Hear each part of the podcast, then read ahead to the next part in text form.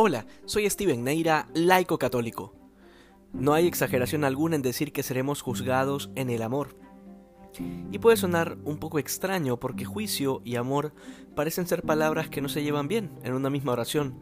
Sin embargo, quien haya leído las escrituras con un poco de apertura de corazón y de mente, comprenderá rápidamente que el amor de Dios es exigente que el verdadero amor juzga lo más profundo del corazón, que no se queda en las apariencias, en las superficialidades, sino que reclama por los fundamentos, por el fondo sin dejarse ilusionar por la forma.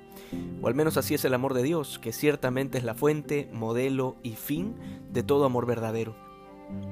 Siguiendo esta lógica, el Evangelio de hoy nos presenta la parábola del buen samaritano, en respuesta a la pregunta que le hace este maestro de la ley a Jesús sobre qué se debe hacer para ganar la vida eterna.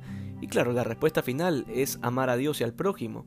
Y para que esto no quede en ideas abstractas o en interpretaciones personales, el Señor a través de la parábola pretende explicarle detalladamente a este maestro de la ley y a nosotros que el amor que viene de Dios es un amor que lo exige todo, que nos invita a salir de nosotros mismos y de nuestras comodidades, que muchas veces exige incluso lo que no tenemos, pero no para que nos lamentemos por no tener lo que se requiere, sino más bien para que pongamos los medios y luchemos para obtener aquello que nos falta. En otras palabras, para llegar a ser lo que Dios quiere de nosotros.